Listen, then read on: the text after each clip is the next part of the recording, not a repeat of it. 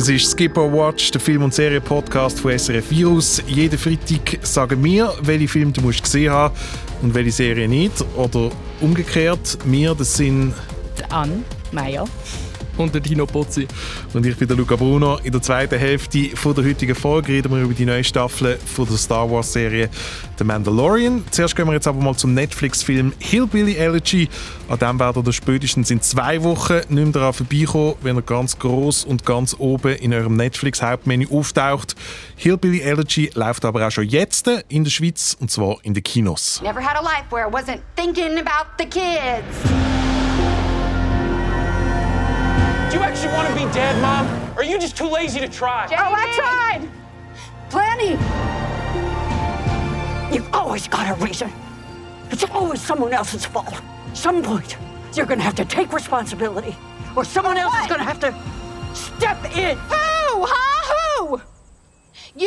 Das ist ein kleiner Ausschnitt aus Hillbill Elegy, aber ähm, äh, ich würde sagen, weil das Folge Nummer 1 ist, Anne und Tina, wir müssten uns vielleicht ganz kurz schnell vorstellen, oder nicht? Anne, möchtest du? Ich bin Anne und äh, ich schaue sehr, sehr gerne Film und diskutiere gerne darüber, aber ich spiele auch ab und zu gerne mal in einen mit. Und du schaust nie Serien, darum hast du das, das stimmt nicht überhaupt nicht. Ich schaue auch Serien.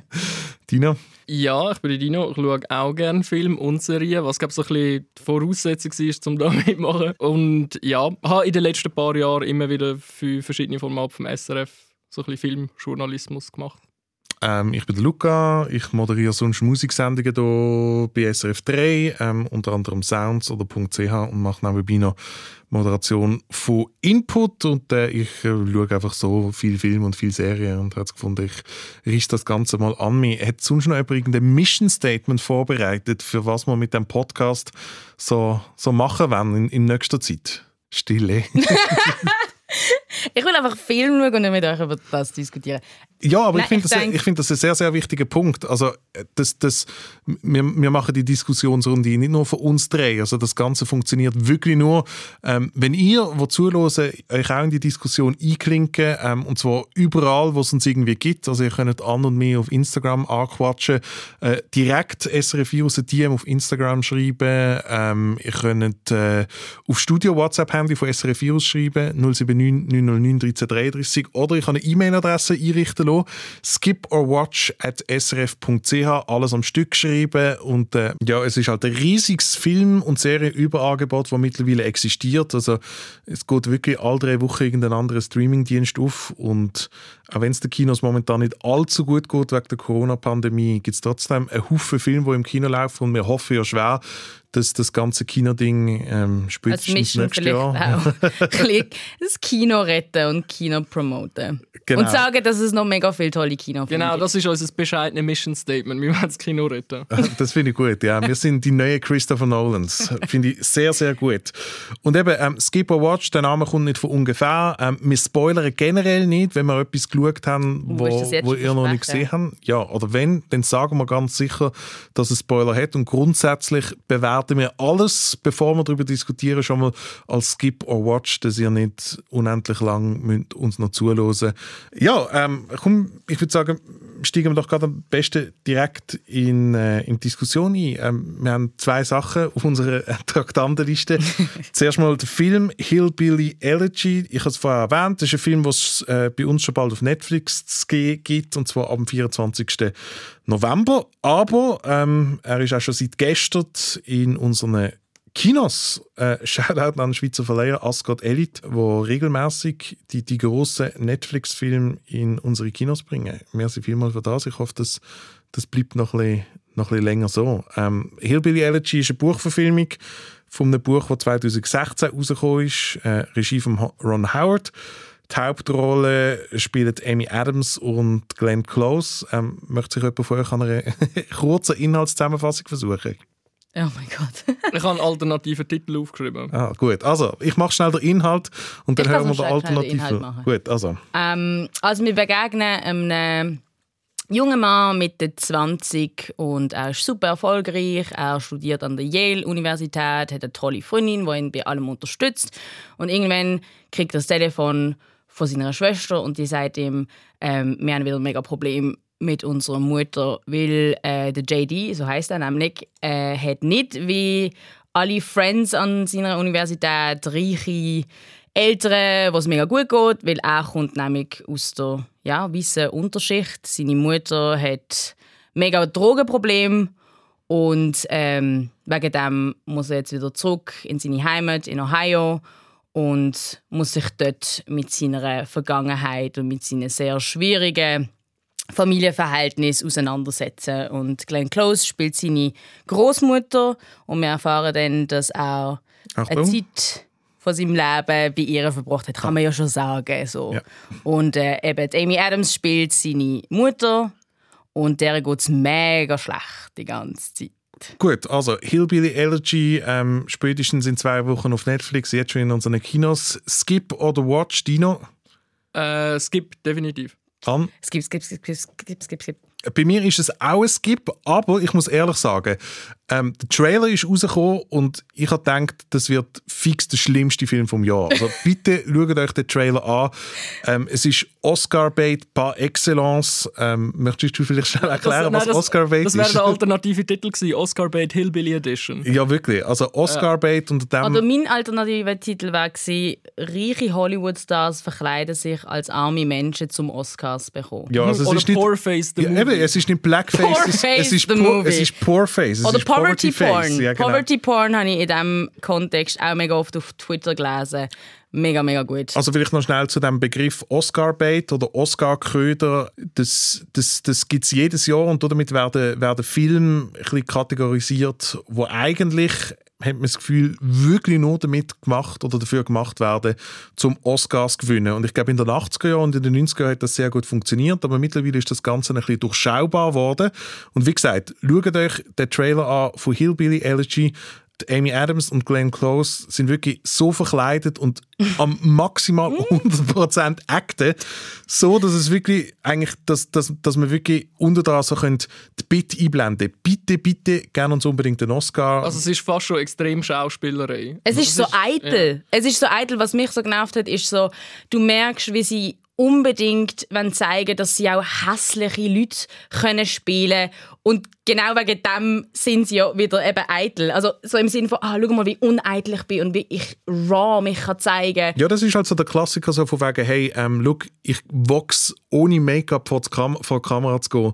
Dabei sieht Amy. Adams mit ein paar Kilo mehr einfach viel besser aus. Ich habe das die ganze Zeit, denke ich so, die ganze Zeit, Girl, du siehst eigentlich recht gut aus als drogenabhängig. Naja. Ja, also Oscar-Bait ist wirklich so ein bisschen, wenn die Filmemacher und die Filmemacherinnen ähm, zu fest versuchen, auf die Tränendrüse zu drücken, wenn nicht wirklich einfach irgendjemand im Raum mit Zwiebeln schält, sondern, keine Ahnung, einen ganzen Lastwagen mit geschälten Zwiebeln vor deinem Haus vorfährt, während du den Film schaust und jemand so an dich rüttelt und sagt, sieg von diesen Emotionen irgendwie, ich Genau, nicht. aber das kommt nicht nur von den Schauspielern. Also das muss ich also wirklich sagen. Ich finde, so das Unangenehmste an dem Film und das Cringigste ist, dass du wirklich das Gefühl von Ron Howard immer so, du fühlst die, dass der Wunsch unbedingt so berührenden Film zu machen, Film zu machen, wo die eben, wo die völlig packt und dass du mega Empathie mit diesen Leuten hast und du hast es einfach nicht. Es ist eine wahnsinnige Außenperspektive.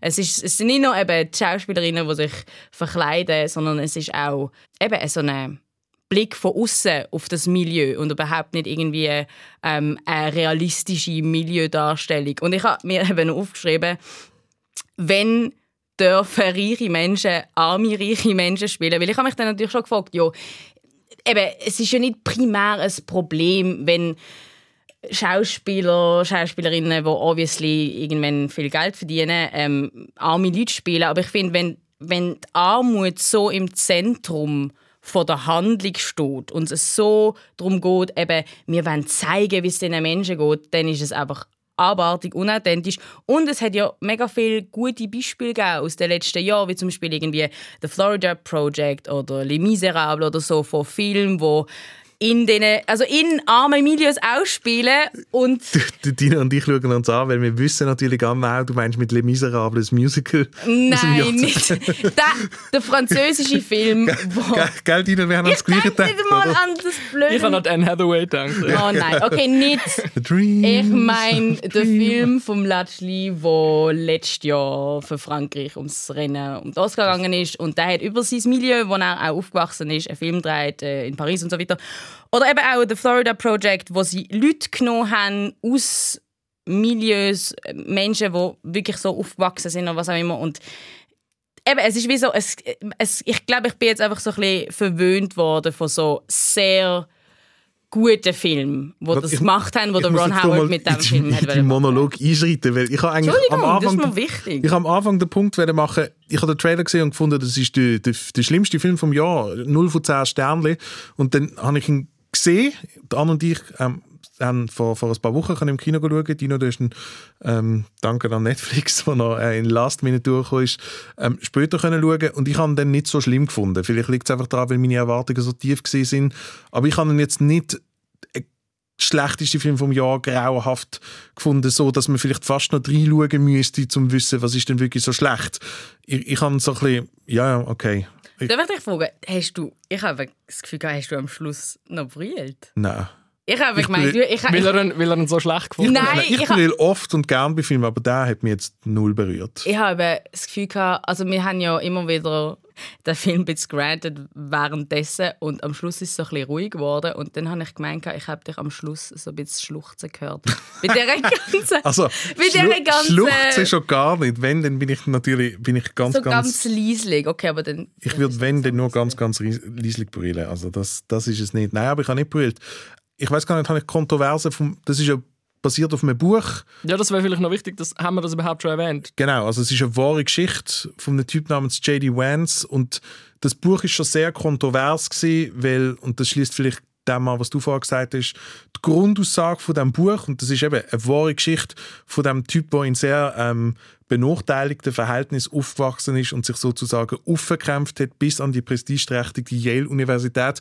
Und Grundaussage von dem Buch ist halt, alle, die arm sind, sind selber die schuld. Ja, klar, ja genau. Hast du das Buch gelesen? arm Nein, natürlich nicht. Aber Also, Nein, ich aber weiss, ganz viele Think Pieces, die nachher rauskommen. Nein, aber das, ist auch, das wird ja durch den Film relativ klar, dass das so Ja. irgendwie so eine Grundaussage ist, so von wegen, Du kannst hey, es auch schaffen. Das, du kannst es schaffen, schaffen Ja, aber und du kannst es auch schaffen, ist ja wie irgendwie, das impliziert ja etwas Positives. So, du kannst Ja, ich ich aber- finde wirklich, es ist mehr die Kehrseite von der Medaille gewesen, sondern wirklich so ein, ja, wenn du halt zu faul bist und wenn du halt nicht kannst zusammenreißen dann Pech. Ich bin aber überhaupt nicht rausgekommen, vor allem auch wegen dem Schluss, wo ich jetzt nicht will spoilern, natürlich, aber ähm, ich bin eben nicht rausgekommen, was die Botschaft von dem Film ist, weil durch die ganze Geschichte, dass er wieder zurück muss und dass er dann irgendwie ähm, auch von seiner, von seiner Familie so zurückgehalten wird, habe ich die ganze Zeit das Gefühl gehabt, ja, ist jetzt das eine Metapher dafür, dass er zwar in Yale kann studieren und sich aus dem Milieu rausgekämpft hat, aber halt doch zurückgehabt wird von diesen Umständen und dann doch das nicht kann schaffen. Ich habe die Botschaft irgendwie, ich habe ich ha nicht verstanden, was will jetzt der Film sagen? Will er sagen, eben, du kannst es auch schaffen oder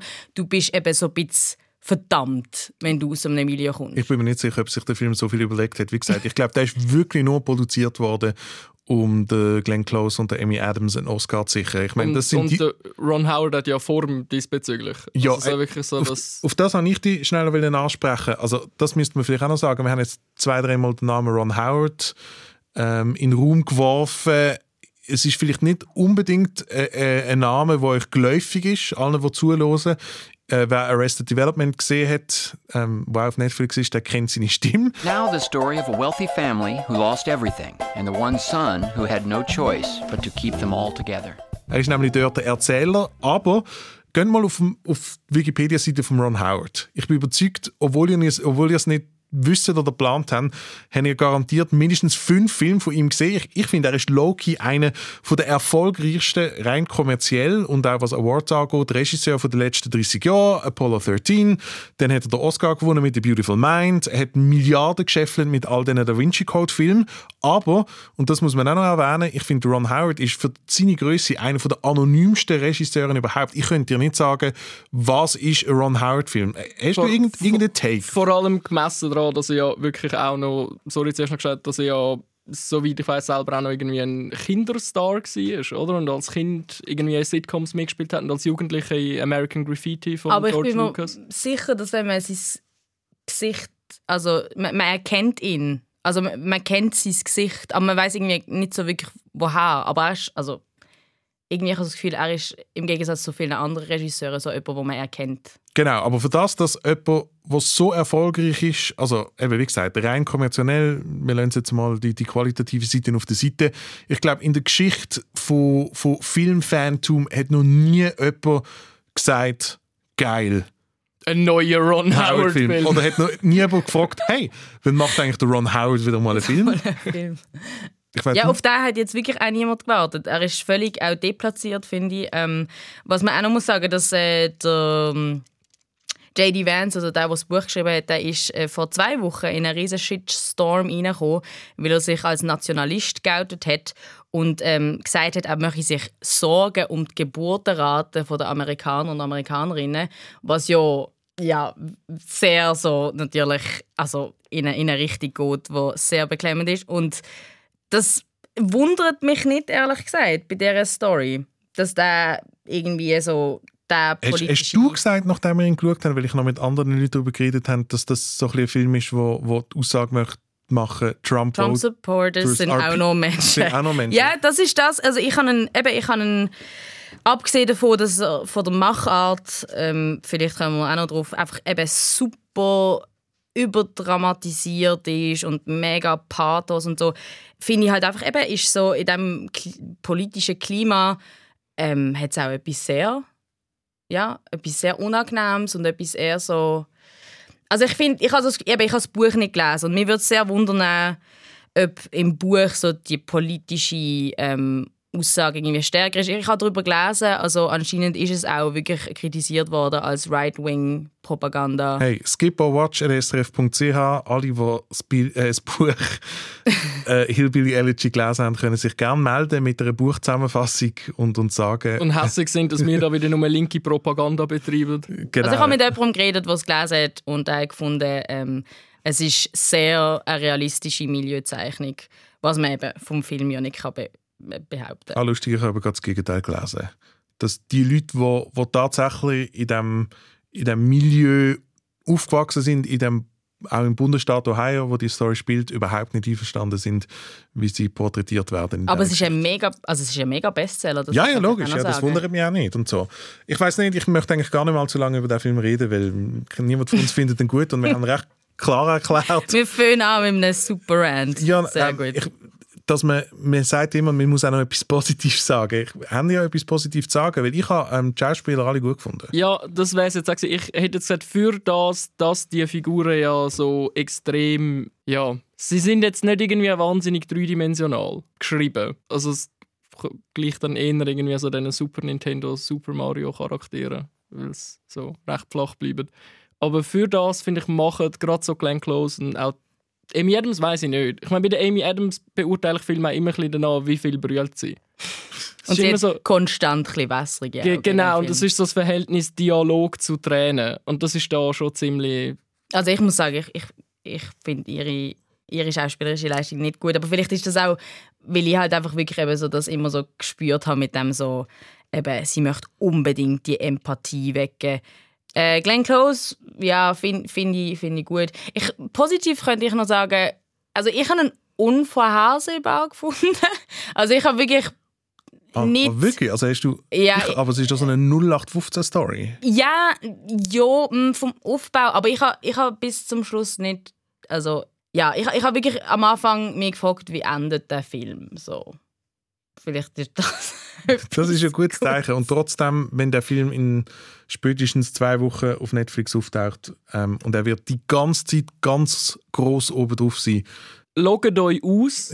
Loggt, ne, oder macht das Tab zu.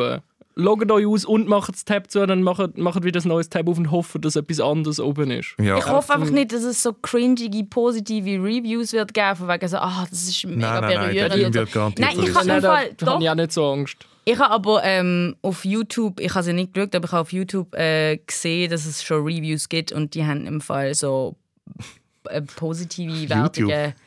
Nein, wirklich? Du so 30 Minuten. Nein, ich habe irgendwie den Trailer gesucht und dann habe ich irgendwie gesehen, dass ähm, ja. Ja. Ähm, aber ich habe ein, ein schlechtes Gewissen, äh, weil der Film, wie gesagt, er läuft seit, also wenn ihr die Folge hört, läuft der Film im Kino. Ich könnte den theoretisch schauen. Und ich habe immer ein, ein schlechtes Gewissen, wenn ich momentan sage, der Film läuft im Kino, geht nicht schauen. ja. Aber es gibt ja andere Filme, die gut sind und wir haben ja nachher noch Filmtipps. Ja, und ich hoffe halt vor allem, also dass, dass, dass der Flair als Godelit, gibt gerne nochmal einen Shoutout, noch, noch weiter so macht ähm, und die Netflix-Filme bei uns irgendwie im Kino zeigt. Das ist eine einmalige Gelegenheit, die es in anderen Ländern nicht gibt. Und äh, nächste Woche kommt ja sehr gut, aber da verraten wir noch, oder? Genau, ja. Nein, das können wir schon sagen. Und nächste Woche haben wir ja einen, wo wir, glaube eher empfehlen können als Hillbilly Elegy. Ich würde sagen, wir Auch schließen ein ab. Netflix-Film, auch von Asgard vertreten. Darf ich noch etwas sagen? Ja. Kann man der Glenn Close jetzt nicht einfach mal einen Oscar geben? Nein, man Also, hat keinen nein, verdient. nein, aber jetzt im Ernst, weil dann dreht sie wahrscheinlich nicht mehr so Film. Und dann haben wir... Ja, doch, das stimmt eigentlich. Ja. Das stimmt eigentlich. Das ist wirklich so von wegen da. Weißt du, einfach Bist so, mehr, nein, Vor allem, mehr so, mehr so geil, für, für ihr so- Durchhaltevermögen. So, schau doch, Ja, Kollegin, du- du machst das jetzt irgendwie... Und sie sieht wirklich scheiße aus in diesem Film. Also, Shoutout, Mann. Genau. Aber man sieht natürlich dann noch die Fotos von den, von den Real People ganz am Schluss und Glenn Close ist also... Sieht wirklich sehr aus wie die äh, Original Grandma. Genau, ja. Ähm, Er hat Anna gerade gesagt, dass die Original Grandma wirklich scheiße aussieht. Scheiße. ja, komm, aber. äh, ich komme gerne noch eine Bewertung am Schluss zwischen 0 und 5 Sternchen. Wir haben alle schon Skip gesagt. Trotzdem ich noch ein bisschen genauer. Dino? Ah, eine. Eins von fünf Sternen. Ja, man dürfte ja null geben. Ja, ja. Eine. Eine halbe. Okay, siehst du, das habe ich eben gemeint. Ich, ich, Ah, darf würde, man halbe geben? ja, ich würde ihm zweieinhalb geben. Ich, Was? Ich habe ihn unterhaltsam gefunden. Zwei- Aber das ist, also ich, ich, sa- ich ich also, kann nicht die Message appreciaten. Eben, aber recht, wegen der Message finde ich, gibt es auch nochmal Abzug und weil er wirklich auch problematisch ist für das, was er aussagt und dass es den Film gibt und wie er gemacht worden ist, so. Und einfach auch wenig gemacht mit diesen Ach und mit diesen äh, und diesen Filtern und so. Das ist wirklich, also so ein Ja, mit, ja können so, wir ganz schnell noch über die blöden, geilen Filter reden. Immer wenn etwas in der Vergangenheit passiert, ist immer alles so in so ein Scale taucht. Es- Als ob wir uns nicht könnten selber zusammenbasteln nach Nein, etwa nein, fünf nein. Minuten, Nein, weißt du, was, was in der Vergangenheit passiert ist. Aber ich meine, der Film tut noch sein Publikum als völlig als, als dumm verkaufen. aber weißt du, was hat mich das erinnert? Habt ihr Bojack Horseman geschaut? Ja. Wo, er, ähm, wo jedes Mal, wenn er Rückblende ist, etwas so ein Heftchen hat und steht so «It's 1997 Magazine». Nein, und weißt du, aber so, so ist es mir vorgekommen. Aber an, weißt du, was das an mich erinnert hat, als ich irgendwann ähm, nochmal bei Little Women schaue, Mhm. wo ja auch recht unter unterscheidet wird zwischen was passiert jetzt und was passiert sieben Jahre vorher mit verschiedenen wie oft hast du eigentlich Little Women erst gesehen? Schlussendlich fünfmal. Wow. Und dann sind hinter mir zwei ältere Herren gesessen und jedes Mal, wenn ein Flashback kam ist mit dem gelben Filter, äh, haben sie gesagt, ah, schau, jetzt träumt sie wieder. Das ist das, was nicht passiert ist. Von dem her, ich würde es im Fall nicht unter Okay, respektive vielleicht brauchen wir den geilen Ah, Film. Aber es ist einfach wirklich, also ich, eben, da sehen gewisse Till Schweiger-Filme aus wie so 70er Jahre Scorsese-Meisterwerk, rein optisch. Okay, so, gut, So ja. richtig gritty. So. Bitte skip den Filter. Skip, skip, skip. Auch das gehört jedes Mal zum Programm von Skip or Watch dazu. Wenn wir über mehrere Sachen reden, machen wir in der Zwischenzeit dazwischen schnell eine Schnellrunde und empfehlen jeweils etwas, wo wir alle wirklich dahinter stehen können, wo wir aber nicht drin geschaut haben.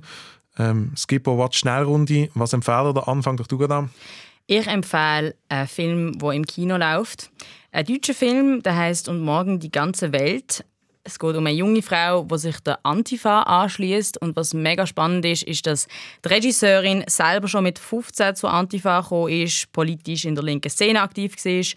Und man könnte jetzt denken, das könnte so ein bisschen ein nostalgischer Film sein oder äh, sehr einseitig oder so, aber er ist wahnsinnig nuanciert. Er gibt nicht unbedingt klare Antworten auf sehr schwierige Fragen, wie zum Beispiel ist Gewalt ein legitimes politisches Mittel, wenn es keine anderen Lösungen gibt, wenn ähm, eben rechts, äh, rechtsextreme Parteien äh, so viel Aufschwung haben. Was mir mega, mega leid tut, ist, ähm, dass der Film in Deutschland in Kinos rausgekommen ist und äh, das Wochenende darauf Kinos haben müssen schließen. Das heißt, die sind wirklich davon auch abhängig, dass der Film in der Schweiz ähm, ja, ein paar Leute schauen. Und ähm, ja, was man noch muss sagen, er ist für die Oscars, also er geht für Deutschland ins Rennen für die Oscar. Und ähm, ja, mega aktuelle Thematik. Ähm, das Drehbuch ist eigentlich schon irgendwie vor 20 Jahren geschrieben worden, aber ähm, dass sich die Sachen nicht geändert haben und da die politischen Themen immer noch bzw. noch aktueller geworden sind, ähm, passt der Film sehr fest in unsere Zeit. Anne hat von diesem Film vorgeschwärmt und ich bin ihn vorgestern schauen und bin zu meiner Überraschung genauso begeistert davon wie Anne. Ich habe den Film sehr, sehr gut gefunden. Wirklich. Auch wärmste Empfehlung von mir. Dino? Ähm, ich würde auch einen Kinofilm empfehlen und das wäre Baby Teeth, wo bei uns, oder ich glaube, der neue Titel ist Milla meets Moses. Ist, oder nur Milla oder so, ganz komisch. Nein, Milla, Milla mit, mit- Milla meets Moses Ja. ist jetzt der Titel, haben sie noch abgeändert. Ja. Ähm, australisches australische Tragikomödie, mehr oder weniger, geht um äh, krebskranke, todkranke Teenagerin, was jetzt immer so tönt, so, oh nein, schon wieder so ein. Teenager-Krebsdrama. ja, nein, es tönt jetzt, aber es ist es eben wirklich nicht. Es ist sehr interessant gemacht. Aber du hast den Film, glaube ich, auch gesehen. Ich habe ihn auch gesehen. gewesen. Du hast ihn auch gesehen und du hast ihn auch gut gefunden. Ich finde Baby Teeth wirklich einer der sweetesten Filme, die ich äh, in der letzten Zeit gesehen habe. Ich bin aber froh, gewesen, dass ich nicht über den Film habe, irgendwie einen Beitrag oder eine Filmkritik geschrieben weil ich nicht hätte können beschreiben was der Film mit einem macht, ähm, weil er ist also ein bisschen weird. Er ist ein bisschen komisch, ähm, aber alles in allem einfach wahnsinnig herzerwärmend. Ich kann ihn auch mega empfehlen. lohnt sich sicher für Eliza Scanlon, die die Hauptrolle spielt, wo wir in den nächsten Jahren garantiert sehr oft sehen werden. Haben wir unter anderem auch schon in Little Women oder wenn wir wieder wieder Amy Adams sind, in der äh, sehr, sehr empfehlenswerten Serie Sharp Objects gesehen. Eine junge Schauspielerin. Sie, sie ist Australierin, oder? Ja, und auch der Ben Mendelssohn, wo ihr Vater spielt, wo man sonst so aus größeren Produktionen immer so ein bisschen als Arschloch kennt. Und Als da so äh, sehr, Bösewicht oder genau, so. und Für da- einmal nicht als Bösewicht. Genau, da, also auch nicht perfekt, aber nicht als Bösewicht und sehr, auch sehr wirklich interessant. Und äh, meine Empfehlung von der Woche ist äh, The Queen's Gambit auf Netflix. Das ist äh, wahrscheinlich die beste Miniserie vom Jahr, sieben Folgen. Ihr habt sie vielleicht schon gesehen auf eurem Netflix-Hauptmenü, aber haben dann weitergeklickt, weil eine Schachfigur vorgekommen ist und ihr euch gefragt habt, eine Serie über Schach, kann das wirklich spannend, kann das wirklich gut sein? Ich finde, ja, es ist spannend, es ist gut und Anya Taylor-Joy in der Hauptrolle ist wirklich Wucht. Ich bin hellauf begeistert gewesen, habe die Serie allen weiterempfohlen und bis jetzt auch noch nichts Schlechtes gehört. Und wie gesagt, es sind sieben rund einstündige Folgen und es hat so einen Zug drauf. Es lässt sich also easy an einem Wochenende durchschauen und ich finde, das ist etwas vom Besseren, was Netflix überhaupt je produziert hat und ich finde, das ist eben auch genau das, was Netflix machen sollte. Also Geschichten, die vielleicht früher ein Film gewesen wären, mehr ein bisschen expandiert und daraus eine Serie gemacht, aber eben dann auch nicht fünf Staffeln mit jeweils 13 Folgen, die eine Stunde lang gehen, sondern eine schön abgeschlossene Geschichte. Also Queen's Gambit, ähm, meine Empfehlung. Und äh, jetzt wechseln wir von Netflix zu Disney Plus und gehen zu der Star Wars Serie The Mandalorian. The songs of eons past tell of battles between Mandalore the Great and an order of sorcerers called Jedi. You expect me to search the galaxy and deliver this creature to a race of enemy sorcerers? This is the way. Ja, seit äh, ein paar Wochen, seit zwei Wochen genauer gesagt, läuft die neue Staffel von The Mandalorian. Das ist die zweite Staffel von der allerersten Star Wars Live-Action-Serie, also eine Serie, die mit richtigen Leuten gespielt wird. Äh, Ich habe mich wahnsinnig gefreut, dass ich das Thema hier im Podcast kann einbringen konnte, weil ich euch so damit können zwingen ähm, etwas zu schauen, wo ich das Gefühl habe, wo ihr sonst wirklich nie geschaut hättet. Aber ich finde es eben genau darum auch interessant, weil ich selber würde mich als Star Wars-Fan bezeichnen. Also ich bin jetzt nicht irgendwie jemand, der daheim äh, Yoda-Figuren hat und ein Laserschwert selber bastelt hat, aber ich bin trotzdem recht Fan und vielleicht, dass wir die Position schnell klären. Ich glaube, ihr seid keine Star Wars-Fans in dem Sinn, oder Anne? Ja, aber irgendwie nicht äh, aus Überzeugung oder so. Ähm, es ist wirklich einfach tatsächlich so, dass ich nie auf den Star Wars Trip aufgestiegen bin und irgendwie wie so finde, es macht keinen Sinn, eine Serie irgendwie jetzt mit drin zu schauen, was ja Star Wars inzwischen ist. Und ähm, ich habe die ersten zwei Star Wars gesehen, aber schon vor mega langer Zeit. Und Also ich jetzt habe die immer, alten, alten, Die oder? ganz alten. Also die ersten zwei, also das Vier und das Fünf. und ich habe immer, ich habe, ich habe, ich habe immer mal anfangen und die anderen noch schauen und es ja, ich, ich habe es irgendwie einfach nie geschafft. Und ich muss mich outen, ich habe mega Angst vor dem Weltall. Das hast du mir gesagt. Kannst du das bitte noch Ich bisschen finde, genauer es gibt erklären? nichts Unheimlicheres als unendliche Weiten. Es ist wirklich etwas vom Allerbeklemmendsten und ähm, das, was mir am meisten Angst macht. Und darum ist das für mich, ich schaue die krassesten Horrorfilme und kann das genießen und finde das geil, aber all finde ich uhure creepy. Was ist mit Alien? Ich meine, Alien ist etwas zwischen Weltall und Horror. Naja, Stimmt, das Alien- ist ja das Creepyste. Also das ist ja viel creepier als Star Wars. Ja, also alles mit Monster finde ich eben eigentlich auch recht easy und cool. Aber zum Beispiel so Gravity oder so könnte ich glaube wirklich nie schauen. Wenn es so darum geht, dass man irgendwie so im Weltall irgendwie sich verliert und so voneinander wegtreibt und so, das wow. Okay, also das große Universum ist das, was an abschreckt, und zwar gerade im doppelten Sinne. Nicht nur Space, sondern weil halt einfach Star Wars-Universum mittlerweile mega Genau, groß ist. so und du groß ist, dass es mich mega überfordert. Genau, wie ist es bei dir, Dino? Äh, ich bin erst, äh, doch schon auch ein Star Wars-Fan oder Freund. Ich habe eine sehr schwierige Beziehung zu Star Wars, weil so, ich weiß nicht, wie, wie du das siehst, als, auch als Star Wars-Enthusiast, aber es wird einem ja immer wieder, es wird einem immer wieder Hoffnung gemacht und das Herz gebrochen. Und so zum Beispiel, wo der, wo der letzte Film von der neuen Trilogie rausgekommen ist, habe ich dann einfach irgendwie auch gedacht, so, nein. Gut, also ähm, der Enthusiasmus bei euch ist definitiv äh, weniger groß als bei mir, wo, wo die erste Staffel von dieser Serie sofort aufgezogen hat. Und ihr, ihr habt äh, keine einzige Sekunde von dieser Serie vorher gesehen, oder? Nein. Nein, aber stabil durch alle Folgen durchgeschafft. Also du hast jetzt noch die erste Ich habe die erste angeschaut? Staffel auch geschaut. ja. Was? Oh, ah, okay, wow. crazy. Du Streber! Fuck, jetzt bin ich die Einzige. Ich Nein, nein, nein, nein. Ich habe ich sie auch darum eingeworfen, weil wir möchten ja mit dem Podcast einen Service bieten. Und mir hat es Wunder genommen, nicht nur, wie reagiert man als jemand, der jetzt nicht hundertprozentig Star Wars enthusiastisch ist auf die Serie und wie ähm, können wir auch mit drinnen einsteigen. Also die zweite Staffel ist jetzt losgegangen und ich habe das Gefühl gehabt, bei The Mandalorian, weil es so recht episodisch ist, muss jetzt, ist das nicht etwas, wo, wo du jetzt die von der ersten Sekunde an gesehen hast. Aber das sind meine Eindrücke und darum habe ich es einbringen. Ich weiß nicht, an, du kannst jetzt sagen, nein. ja, ich habe jetzt natürlich extra auch nicht irgendwie äh, vorher gelesen oder irgendwelche Zusammenfassungen und so ähm, geschaut oder gelesen und so. Und ja, ähm, die Episoden sind ja sehr in sich geschlossen. Das heißt, die Story an sich checkt man. Die ist ja auch nicht ähm, wahnsinnig kompliziert in den ersten zwei.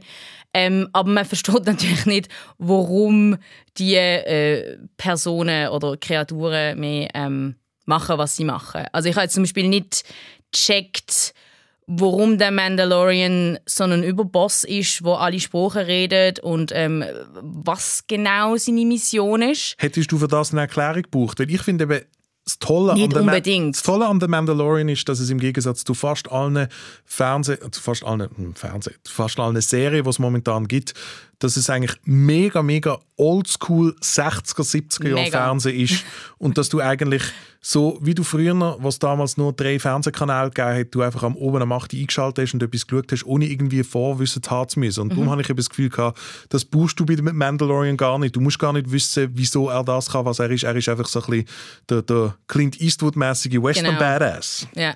Sollen wir noch sagen, was in den ersten zwei Folgen Nein, ich glaube passiert? nicht. Oder, also, Okay. Jo. Star Wars-Zeug. ja, Star, Star Wars. Wars. Ja, es ist wirklich Star Wars-Zeug. Ähm, ähm, jo, also wenn du das gerade ansprichst, ansprichst, ich habe ähm, den Retro-Vibe mega gespürt und was mir ein bisschen... Also eben, vielleicht liegt es daran, dass ich so keine Ahnung habe von Star Wars, aber ich habe die, die Story so ultra ähm, altertümlich schon fast gefunden. Es also, ist mega basic. es ja. ist, also, und wenn man mich jetzt würde fragen, ähm, würdest du jetzt es weiter schauen oder interessiert dich das?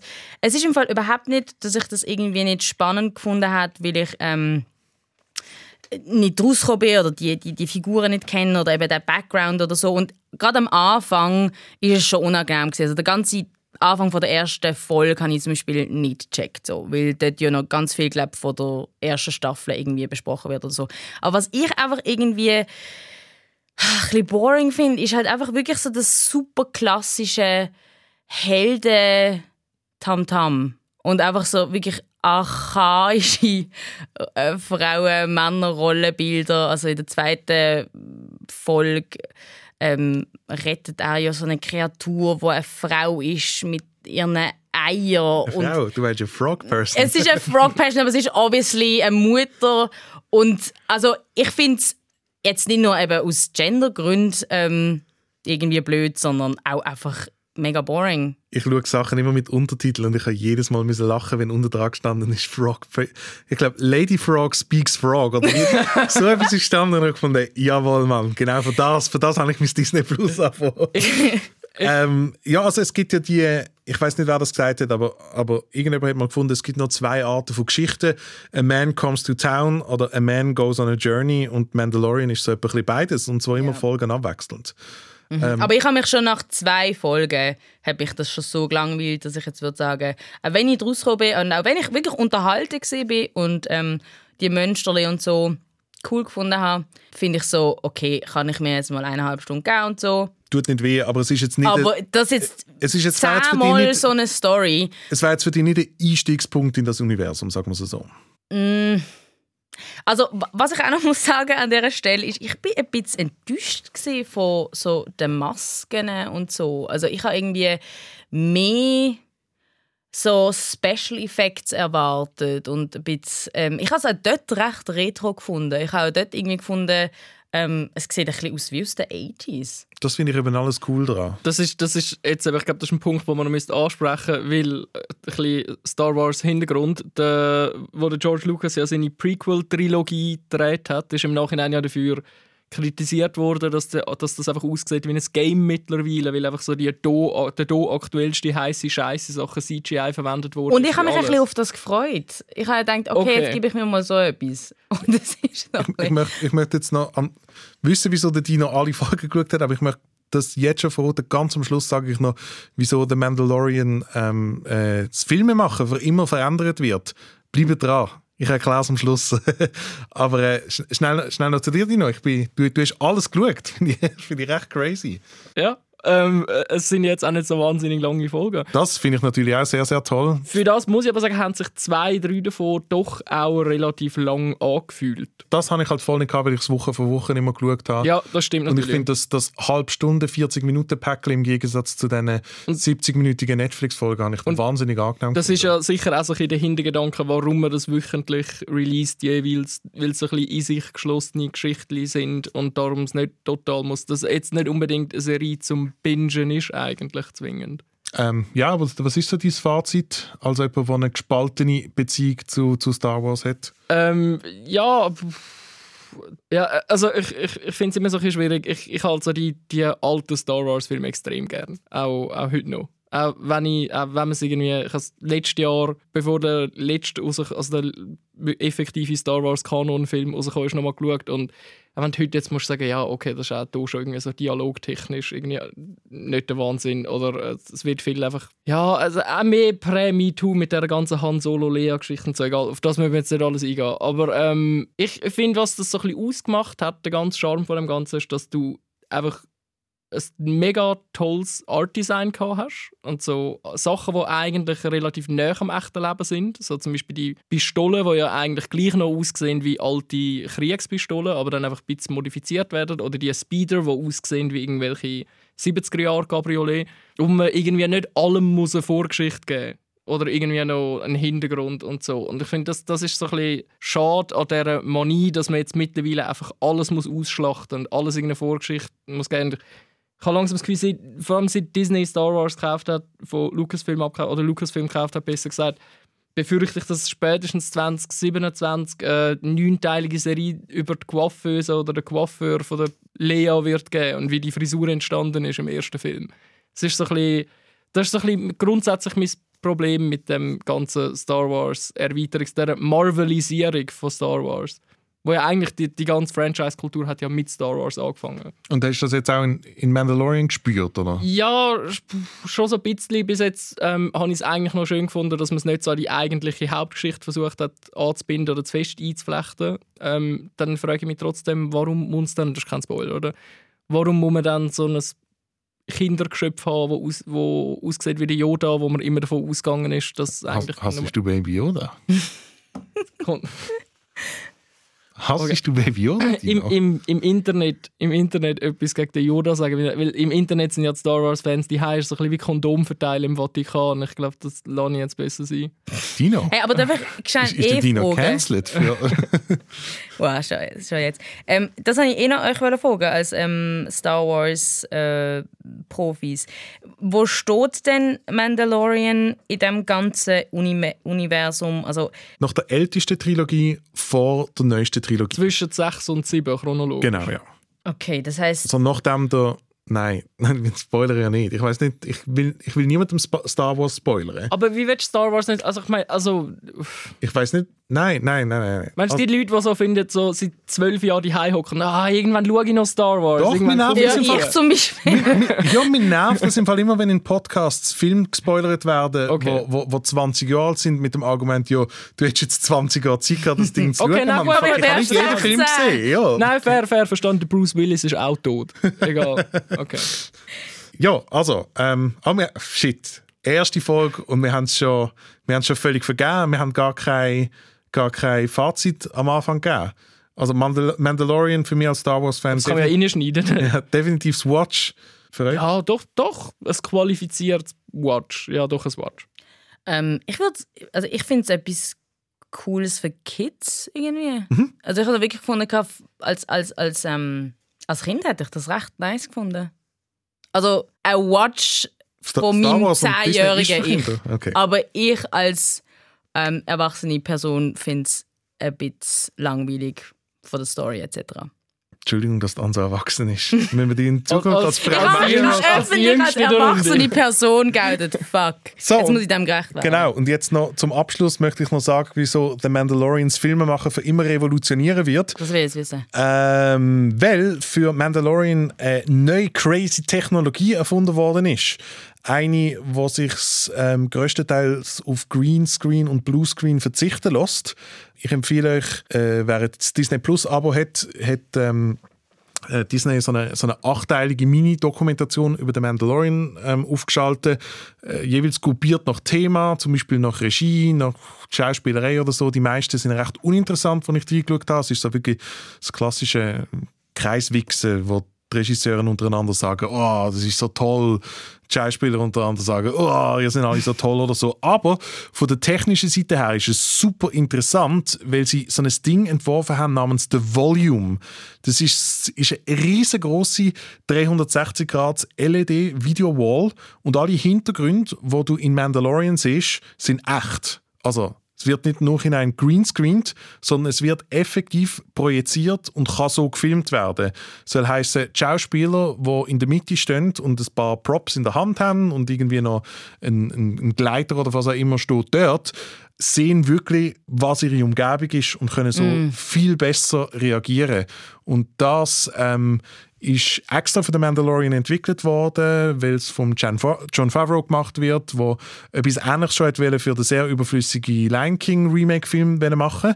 Aber jetzt hat er das hier weiterentwickelt und eigentlich jeder Regisseur und jede Regisseurin, die das bis jetzt gesehen hat, ist crazy beeindruckt von dem. Und ich glaube, fast jeder Blockbuster-Film, wenn man den wieder drehen kann, ähm, wird in nächster Zeit die Technologie anwenden oder es wird mehr, es werden mehr von dieser 360 Grad Videowall äh, werden noch produziert werden, weil es ist, es ist so ein Geschenk eigentlich für, für alle. Also, und es geht wieder ein bisschen mehr zurück in Richtung richtiges Filme und Serien machen, weil du halt nicht einfach Leute filmst in einem blauen oder einem grünen Raum und nachher sagen kannst, ja, ja, das, das ändern wir dann nachher alles noch, wenn wir dann wirklich Grafiken äh, hintereinander und nacheinander machen, sondern du machst es halt schon währenddem ähm, du filmst und eben, du kannst viel besser damit umgehen und musst dir schon im Vornherein etwas überlegen, was du wirklich machen willst. Plus hast du auch auf dem technischen Level gewisse Sachen, die du halt mit Greenscreen gehabt hast. Zum Beispiel hast du keine, hast du echte Reflexionen, wenn der Mandalorian äh, eine silbrige Rüstung anhat,